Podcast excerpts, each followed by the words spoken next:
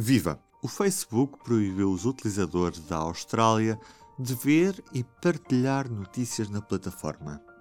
Está confuso? Australians who read a news article and want to share it on their Facebook page can no longer do so.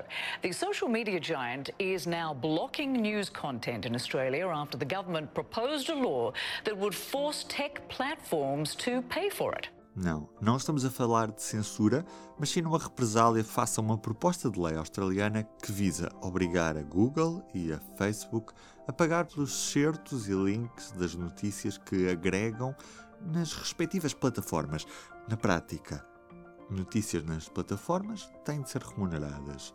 Mas o Facebook mostrou-se contra e da rede social desapareceram todas as entradas que remetiam a sites de informação e não só, mas já lá vamos.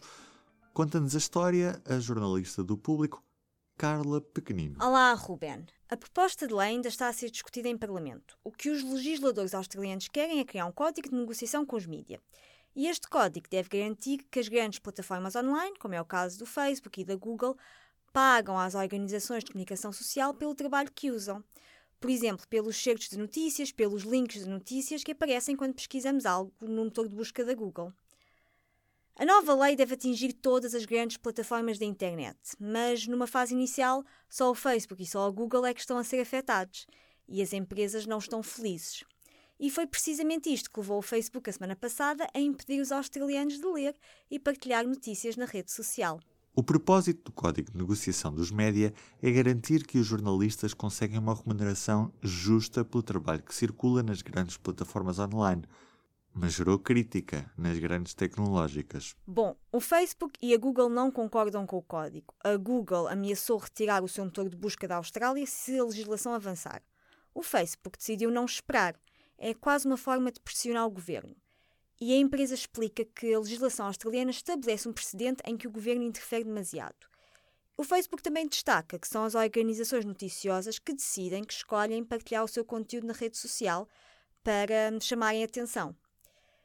Também, de acordo com dados do Facebook, menos de 4% que, da informação que as pessoas veem na rede social são notícias. O vazio das notícias no Facebook acabou por ser ocupado, em grande parte, por páginas online que publicaram informação errada e rumores sobre a Covid-19, o empresário Bill Gates e sobre as vacinas. As restrições do Facebook já tiveram alguns imprevistos. Por exemplo, algumas páginas de apoio à vítima e algumas páginas de saúde australianas que partilham dados atualizados sobre a Covid-19 foram acidentalmente apanhadas pela purga.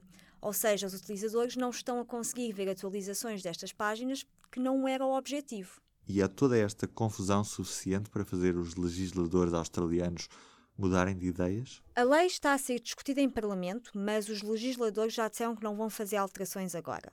O primeiro-ministro australiano Scott Morrison também já disse que o governo não vai ser intimidado pela atitude do Facebook e descreveu esta ação do Facebook quase remover a amizade da Austrália como arrogante. Já nesta segunda-feira soubemos que numa decisão histórica a Microsoft decidiu juntar-se a órgãos de comunicação social europeus para passar a pagar pela utilização e partilha de notícias online.